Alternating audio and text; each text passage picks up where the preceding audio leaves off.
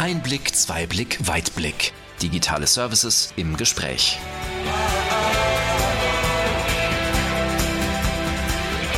Herzlich willkommen zu unserem Podcast Einblick, Zweiblick, Weitblick. Mein Name ist Katja Lübke und wir wollen in dieser Podcast-Reihe herausfinden, wie sich digitale Services verändern.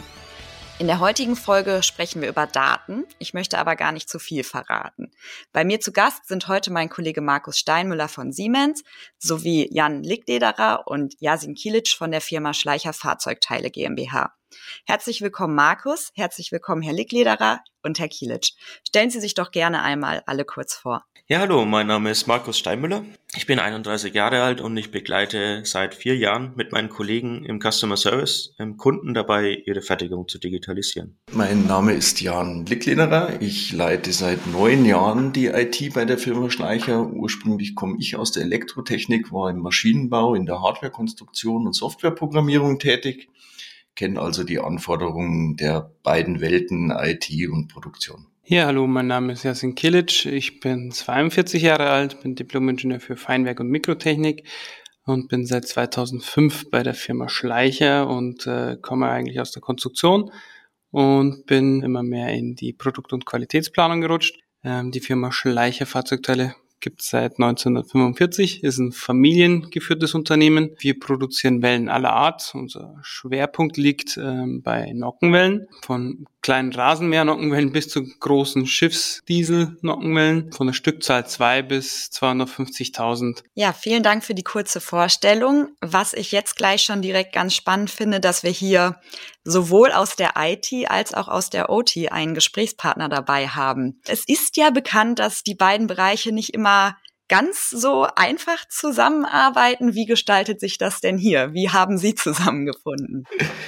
Ja, aktuell, es ist so, ja, es ist heute so, es muss natürlich in Zukunft anders werden, das ist ganz klar. Die, die Bereiche durchdringen sich, da gibt es eigentlich keine Grenzen mehr. Ähm, bei uns ging es ganz gut, weil, wie gesagt, der Herr Kilic so den Draht in Richtung Planung Kunde bei uns hat und ich den Draht Richtung Maschine. Also ich weiß, wie die Maschinen ticken. Ich spreche auch die Sprache der Leute, die dort ähm, arbeiten. Und insofern funktioniert es bei uns durch den Herrn Kilic und mich als Bindeglied recht, recht gut. So sollte es sein. Super.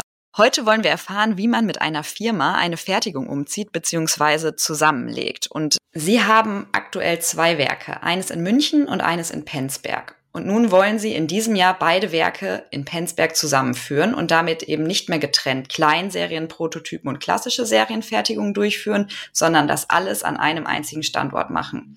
Was für Herausforderungen bestehen da? Ist das nicht eigentlich ein Ding der Unmöglichkeit? Ja, jedenfalls knapp vor unmöglich. Man kennt es ja aus dem Privatleben mit Umzügen. Wie läuft denn der Umzug, Herr Licklider, Herr Kilic? Also der Umzug läuft soweit gut, ist aber natürlich wie im privaten Leben eine Herausforderung, ja, weil wir verlagern ja nicht nur Technik, sondern wir müssen auch Prozesse zusammenführen, äh, die Welt der Einzelteilfertigung und der Serienfertigung, die Abläufe, Denkmuster und auch die Mitarbeiter müssen natürlich an dem Standort zusammengebracht werden und das Ganze bei äh, laufender Produktion ist natürlich eine Belastung für, für jeden einzelnen Mitarbeiter. Das hört sich nach vielen Herausforderungen an. Vielleicht können Sie da noch mal genauer drauf eingehen. Wir haben in München die Kleinserien gehabt, also Prototypen bis Kleinserien und im Penzberger Werk äh, waren hauptsächlich die Großserien, die gelaufen sind. Und jetzt haben wir halt äh, versucht, das zusammenzuführen und da kommt man natürlich erst auf diese ganzen Hürden, wenn man da ein bisschen genauer hinschaut. Ja, dann sieht man die ganzen Ungereimtheiten, wo was nicht genau passt. Und da sieht man immer wieder, dass die Altdatenpflege nicht so ideal war. Es sind nicht nur äh, diese Herausforderungen, die jetzt eigentlich im direkten Zusammenhang mit dem Umzug stehen, sondern wir nutzen den Umzug ja als weitere Chance, dass wir Abläufe und auch die Werkzeuge äh, wie IT-Werkzeuge wie, wie PLM und so weiter zu optimieren und weiterzuentwickeln.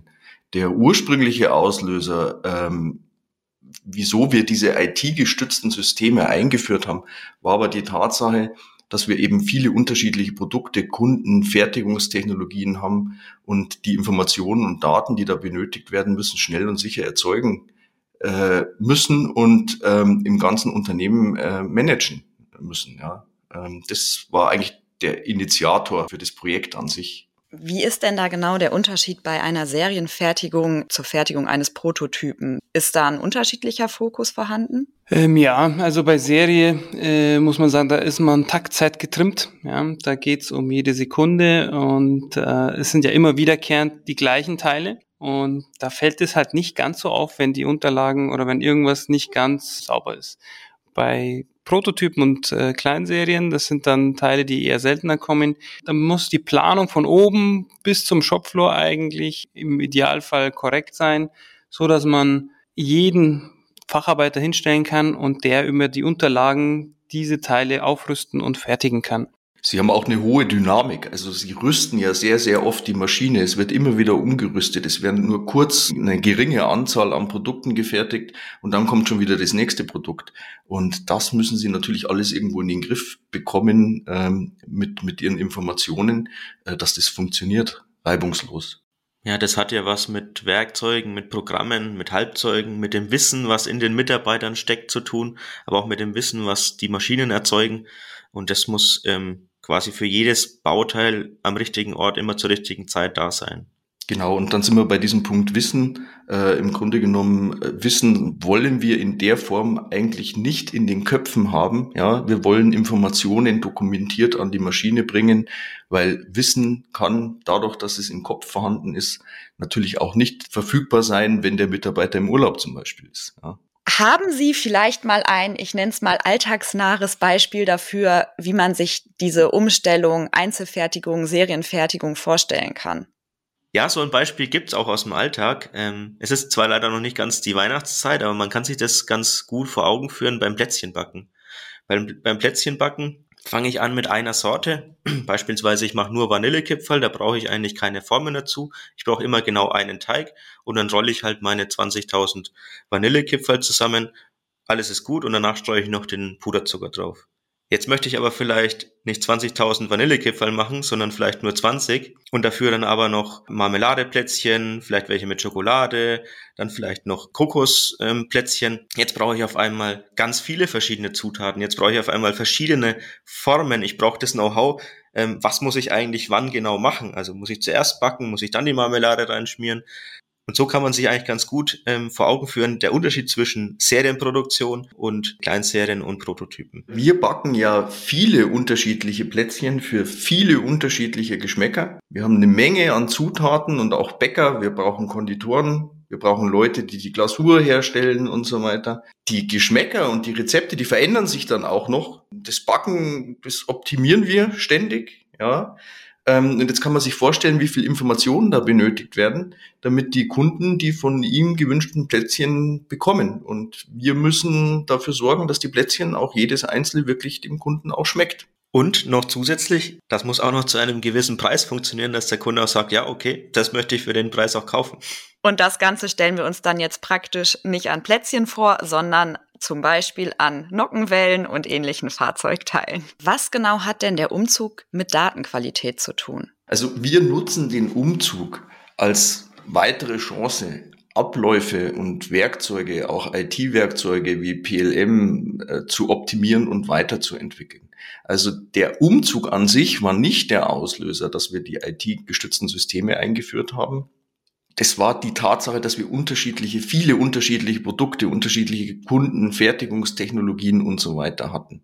Aber der Umzug ist eben eine weitere Chance, Dinge zu optimieren und weiterzuentwickeln. Wie genau haben Sie denn festgestellt, dass die Altdaten noch nicht optimal waren? Wo konnten Sie genau optimieren bei den Daten? Also da ist es so, da gab es äh, Eigenläufer, da haben die in der Fertigung die Programme einfach angepasst und geändert und das wurde nicht zurückgespielt. Ähnlich war es mit Werkzeuglisten, die wurden einfach mit der Hand umgeschrieben und die Rückmeldung hat dann in die Planung gefehlt, so dass das bei den Optimierungen eigentlich untergegangen ist. Und das war einer der Auslöser, dass wir gesagt haben, wir brauchen jetzt einen Leitfaden und einen roten Faden eigentlich, dem wir nachlaufen können, von der Planung bis zum Shopfloor, dass das Ganze Hand in Hand läuft und wir einfach eine gewisse Transparenz schaffen. Das heißt, jede Maschine braucht eigentlich zu jeder Zeit Zugriff auf die richtigen Daten mit der richtigen Qualität und mit der richtigen Aktualität, richtig? Korrekt. Und im Grunde genommen, das ist das A und O. Sie müssen eben in der Planung erstmal saubere, korrekte Daten erzeugen, ähm, sonst haben Sie keinen Effekt. Und ähm, das war genau das Ziel, dass wir gesagt haben am Anfang, wir müssen eben die Alt, den Altdatenbestand, Sie können sich ja vorstellen, wir existieren schon lang, da gibt es auch viel Altdaten, ja, die, die korrekt ziehen und eben alles, was neu generiert wird, entsprechend mit entsprechenden Werkzeugen auch gleich sauber äh, äh, darstellen. Wie würde man denn jetzt aus diesem theoretischen Ansatz einen praktischen Ansatz entwickeln? Wie genau geht man da vor? Weil wir eben in der Planung anfangen, mussten wir erstmal schauen, wie kriegen wir unsere Archivsysteme, unsere Autorensysteme auf aktuellen Stand, auf technologisch neuesten Stand sozusagen. Wir haben dann verschiedene Systeme miteinander verglichen und sind dann eigentlich auf NX Siemens CRD umgestiegen. Und für die Archivsysteme oder das PLM-System kam für uns dann Teamcenter in Frage. Das haben wir vor einigen Jahren eingeführt und jetzt war dann der nächste Schritt, wie kommen wir jetzt in den Shopfloor? Da hat sich natürlich auch Siemens angeboten in der Hinsicht, weil dass das auch alles aus einer Hand kommt und sind dann eben aufs Integrate gestoßen und sind jetzt gerade eben in dieser Umsetzung. Sie müssen natürlich in der Planung auch Dinge beachten. Also das eine sind die Werkzeuge, die Tools, die Sie einsetzen. Das andere sind natürlich, wie, wie in jeder Ebene, die Prozesse und die Abläufe. Und auch diese Prozesse und Abläufe, wer macht wann was, äh, wie gibt er frei und solche Dinge, mussten wir überdenken und haben wir eben angepasst. Wie haben wir uns denn hier als Siemens von anderen Anbietern unterschieden? Wie genau ist da Ihre Entscheidungsfindung abgelaufen? Wir haben unser Ziel vor Augen gehabt, wo wollen wir dann äh, mittelfristig hin und haben uns dann äh, natürlich auf dem Markt umgeschaut und sehen bei Siemens natürlich hier einen Partner, der eine stetige Weiterentwicklung in seinen Systemen treibt und auch treiben kann. Das ist ja auch wichtig für die Zukunft. Und äh, wo das große Ganze im Endeffekt mit Vision und Zukunftsausblick mit Siemens zusammen äh, weitergestaltet werden kann. Ja. Das hat uns eigentlich da beeindruckt, sage ich mal. Siemens besitzt ja mittlerweile Know-how von den Autorensystemen wie CAD-CAM über PLM bis in die Steuerung der Produktionsanlagen, wo sie ja ursprünglich auch mal sehr stark herkamen. Ja. Ähm, es werden dem Kunden von Siemens Plattformen zur Verfügung gestellt, wie Integrate, um Maschinen im Shopfloor anbinden zu können. Und die Plattformen werden bezüglich des Datenaustausches immer durchgängiger und umfangreicher. Und alles aus einer Hand macht natürlich die Entwicklungen und Anpassungen viel, viel, viel einfacher. Sie haben ja gerade auch einmal das Thema Weiterentwicklung angesprochen. Entwickeln Sie sich als Firma Schleicher mit Siemens gemeinsam in diesem Projekt weiter? Gibt es da auch eine Perspektive, die längerfristig gedacht ist? Ja, ich denke schon. Also wir haben viele Themen, ähm, wo wir aus unserer Erfahrung auch an Siemens Dinge zurückspiegeln können. Und das ist wirklich aktuell ein reger, interessanter Austausch mit Siemens. Wir haben ja bei Ihnen auch noch die ein oder andere Herausforderung. Das heißt, ähm, gerade der Maschinenpark, wenn ich mir den jetzt angucke, der ist natürlich, ich sag mal, bunt durcheinander gewürfelt. Da gibt's neue Maschinen, da gibt's ältere Maschinen. Ich glaube, da gibt's sogar die ein oder andere ganz alte Maschine wie es halt in einer normalen Fertigung, die über Jahrzehnte gewachsen ist, aussieht. Und da haben wir als Siemens Service natürlich den Vorteil, dass wir seit Jahrzehnten unsere Steuerung kennen und beservicen und so halt auch maschinenübergreifend an allen Maschinen eine Konnektivität bieten können. Wie genau haben Sie denn jetzt dieses Projekt begonnen? Was waren die ersten Schritte? Wann hört so ein Projekt auch auf? Sie haben ja schon von dem regen Austausch berichtet. Vielleicht können Sie da noch mal genauer auf die Partnerschaft eingehen. Also wir haben uns erst überlegt, wo macht denn Digitalisierung bei uns überhaupt Sinn? Also wo starten wir mit, mit, mit dieser Digitalisierung? Und da war natürlich bei uns schnell klar, okay, das muss irgendwo in dem Umfeld der Produktion und Planung sein. Ja, das sind ja unsere Schwerpunkte. Damit verdienen wir auch unser Geld. Und wir haben dann gesagt, okay, die Planungssysteme gerade zu ziehen, ähm, die Daten richtig zu stellen. Und der nächste Schritt war eben die Daten in der Produktion verfügbar zu machen und zu managen über zum Beispiel Plattformen Integrate von Siemens. Letztendlich ist es ein erster Schritt. Der Prozess dieser Digitalisierung, der ist so dynamisch, das endet nie. Wir werden permanent weiterarbeiten müssen. Sie haben ja gerade davon berichtet, dass viele ältere Maschinen auch vor Ort sind und man da vor allem dann auch Probleme hat, an die Daten zu kommen. Wie sieht's denn da aus? Wie gehen Sie da vor, damit Sie auch damit umgehen können? Das ist richtig. Also wir haben natürlich eine Vielfalt an Maschinen und auch eine Vielfalt an Steuerungen und auch teilweise sehr alte Maschinen, dadurch, dass wir auch viele Fertigungstechnologien haben. Und diese Steuerungen, die sind ja nicht alle nur von Siemens. Also es gibt ja diverse Hersteller von Produktionsanlagen, die äh, unterschiedliche Steuerungen verbauen. Und wir haben mit Siemens als ersten Schritt uns mal angeguckt, was gibt es denn überhaupt im Unternehmen? Was wollen wir denn anbinden? Wie wollen wir das anbinden? Und haben da Analysen gefahren und haben äh, quasi das mit Siemens zusammen die aktuelle Situation betrachtet. Kann ich mir das denn dann so vorstellen, dass Sie wirklich gemeinsam, also Siemens und Schleicher, vor der Maschine stehen, das auch wirklich hands-on analysieren oder läuft das alles digital ab? Nein, also wir stehen auch gemeinsam in der Produktion und schauen uns wirklich die Maschinen auch vor Ort an. Das ist auch wichtig, weil jede Maschine hat ihre Eigenheiten, jeder Hersteller kocht so sein eigenes Süppchen, also das muss man sich auch schon vor Ort anschauen. Das hört sich ja auch danach an, als hätten Sie generell aus der ganzen Veränderung eine große Flexibilität mitgenommen. Können Sie das vielleicht noch mal genauer erläutern, was das Ihnen auch in Zukunft bringt?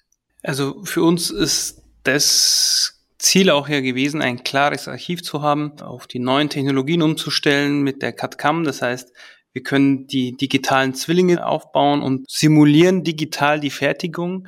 Das bringt uns dann in der Fertigung natürlich die Möglichkeit, schneller und sicherer einzufahren. Ja, die Produkte, die richtigen Unterlagen, die richtigen Daten für die Voreinsteller, für die NC-Programmierer und so weiter bereitzustellen. Und das Wichtigste ist, das Ganze wird dann auch dokumentiert. Ja, also es gibt Revisionierung, es gibt Lebenslauf äh, von Programmen, so dass man immer wieder darauf zurückgreifen kann, was ist da passiert. Das war früher eigentlich nur im Wissen oder in den Köpfen von einzelnen Mitarbeitern. Und wenn der nicht da war, dann äh, konnte man da ja eigentlich nicht produzieren, sage ich jetzt mal, oder musste äh, doch aufwendiger produzieren. Es sollte äh, das Ziel sein, dass die Dokumentation so ist, dass jeder Facharbeiter, der sich da hinstellt, ähm, diese Produkte auch fahren kann. Und ähm, das sehen wir heute und auch die, die Umrüstbarkeit oder besser gesagt die Flexibilität in der Fertigung ist dadurch äh, deutlich gestiegen. Spürt denn auch Ihr Kunde etwas von diesen Optimierungen im Datenmanagement oder gibt es da gar keinen direkten Einfluss? Da gibt es einen direkten Einfluss. Weil wenn Sie das heute anschauen, die Produkte werden eigentlich immer individueller, die Stückzahlen werden kleiner. Das heißt, wir sind in der Lage, für den Kunden maßgeschneiderte Produkte schnell und qualitativ hochwertig durch diese Werkzeuge ähm, zu liefern, zu produzieren und zu liefern. Und vor allem, was man jetzt noch betrachten muss in der Zukunft, man hat ja dann noch weitere Möglichkeiten, zum Beispiel über Edge Computing, KI-Unterstützung, auch Qualitätsdaten zu sichern während des Prozesses und die dann auch dem Kunden unter Umständen zur Verfügung zu stellen. Oder auch Planungsprozesse zu optimieren, automatisieren wie Feature-Based Machining und solche Dinge. Sind Sie denn bei der Auswertung der Daten auch auf ganz neue, unerwartete Erkenntnisse gekommen? Also zum Beispiel Korrelationen, mit denen Sie nicht gerechnet haben? Wenn sich NC-Programme häufig verändert haben, unten an der Maschine, wenn sie umprogrammiert wurden, äh, war das immer ein Indikator, dass da eigentlich was nicht stimmt. Und das konnten wir dann relativ gut analysieren und es ging so weit, dass wir eben festgestellt haben, dass es auch Defekte an der Maschine waren, die dann dadurch erkannt wurden. Das war zum Beispiel eine Drehmaschine, ähm, da gab es immer wieder eine Programmänderung, dass am Ende des Programms der Revolver verdreht wurde, ja. Und dann sind wir hier zusammen eigentlich mal runtergegangen und haben gesagt, warum wird immer da am Programmende diese Änderung eingeführt? Der Hintergrund war folgender, der Revolver war undicht. Und immer wenn der zur Maschine, also zum Bediener stand, ist da das Wasser rausgespritzt. Und dann hat der Bediener einfach jedes Mal das Programm geändert, so dass, wenn die Maschine gestanden ist, das nach unten gezeigt hat. Damit er nicht nass wird. Genau. Und äh, das war dann auch schon mal ganz interessant, ja. Wir wollen die Menschen die Informationen geben, dass sie fehlerfrei arbeiten können, dass sie die Möglichkeit haben, dass die Fehler eben nicht entstehen durch Informationsdefizite, ja. Und dass wir erkennen, wenn irgendwo Probleme da sind, Instabilitäten in Prozessen, dass wir das analysieren können und dann sofort darauf reagieren können. Kann man diese Optimierung denn jetzt auch wirklich in Zahlen, in KPIs feststellen? Gibt es da Beispiele? Das Größte ist eigentlich die Rüstoptimierung. Ein einfaches Beispiel sind die Werkzeugrüstplätze im Endeffekt oder die Werkzeugrüstung. Da haben wir ungefähr um über 50 Prozent äh, Rüstzeitersparnis. Das heißt, vom Voreinsteller bis zum Bediener haben wir da 50 Prozent Einsparnis durch diese ganzen Brutto-Netto-Vergleiche in den Systemen, die einfach schauen, welche Werkzeuge kommen hintereinander, was kann ich auf der Maschine lassen und was muss ich neu voreinstellen zu den folgenden Aufträgen. Und da haben wir deutliche Ersparnisse. Auch in der Planung, die wurden natürlich auch schneller und die Qualität und der Umfang der Daten, die sie jetzt zur Verfügung stellen, ist deutlich besser als früher. Deutlich besser. Ist es denn so, dass Sie schon zu Beginn dieses Projektes wirklich auch mit geplanten KPIs daran gegangen sind oder hat sich das auch erst in dem Prozess entwickelt, was man da wirklich dann für Einsparpotenziale bekommt? Also wir hatten eine Vorstellung an bestimmten Punkten, ähm, was da drin sein könnte. Ja, da sind wir relativ geplant vorgegangen. Es gab aber auch Bereiche, wo wir sagten, okay, da ist es jetzt nicht ganz klar, wie sieht dann dieser Effekt aus und der hat sich dann erst gezeigt nach äh, bestimmten Meilensteinen im Projekt. Also muss man auch mit so einer Unvorhersehbarkeit ein bisschen rechnen. Es kann sich aber eben auch positiv auswirken. Ja, also manchmal haben sie auch positive Effekte, mit denen haben sie gar nicht gerechnet. Aber einen Aufhänger brauche ich natürlich immer, weil man muss ja keine Augenwischerei betreiben. Das Ganze kostet ja auch Geld und Aufwand und gerade auch bei Ihnen im Unternehmen Aufwand an Mitarbeitern, die sich damit beschäftigen müssen. Das heißt, man braucht von Anfang natürlich einen Aufhänger ähm, und den muss man dann auch mit KPIs hinterlegen. Das waren aber eben diese Punkte wie zum Beispiel diese Rüstoptimierungen, die wir erreichen können oder auch die Qualität dieser Planung, die Geschwindigkeit und Qualität in den Planungsabteilungen. Das können Sie natürlich ganz klar sagen, wo ist da, wo hängt da die Messlatte. Also ich höre raus, dass Sie in diesem Projekt durch die intelligente Vernetzung von Maschinen praktisch richtige Daten zur richtigen Zeit am richtigen Ort automatisiert bereitstellen konnten und dadurch eben auch ihre überlagerten Planungssysteme an den Shopfloor anwenden konnten. Ich möchte ganz viel Lob für diesen Mut zur Umstellung trotz des großen Aufwands dahinter aussprechen und bin mir sicher, dass das für unsere Zuhörerinnen und Zuhörer ein ganz spannendes Thema war was wir, glaube ich, daraus lernen und Sie selbst ja auch gelernt haben, wie Sie das auch schon gesagt haben, dass man Step by Step vorgehen sollte, Vertrauen haben sollte und vor allem das Thema Geduld, wie sich das anhört. Dann möchte ich mich ganz herzlich für das heutige Gespräch bedanken, für die Beschreibung dieses Prozesses, für das Teilen Ihrer Learnings und ja, freue mich auf kommende Gespräche im Rahmen unseres Podcasts. Ja, danke, hat mich auch gefreut, äh, mal unsere Digi-Services mit einem hochinteressanten Kunden zusammen im Tandem mal vorzustellen. Ja, vielen Dank, Frau Lübke, und ich wünsche allen Zuhörerinnen und Zuhörern viel Erfolg bei der weiteren Digitalisierung ihrer Unternehmen. Ich bedanke mich auch nochmal und hoffe auch, dass äh, der Einblick vielleicht dem einen oder anderen auch äh, weiterhilft. Dankeschön. Wir freuen uns, dass Sie unserem Austausch mit der Firma Schleicher Fahrzeugteile gelauscht haben. Exklusive Einblicke und Zusatzmaterial erhalten Sie wieder in den Links, die in den Show Notes angegeben sind. Und dann freue ich mich, Sie bei dem nächsten Podcast begrüßen zu dürfen.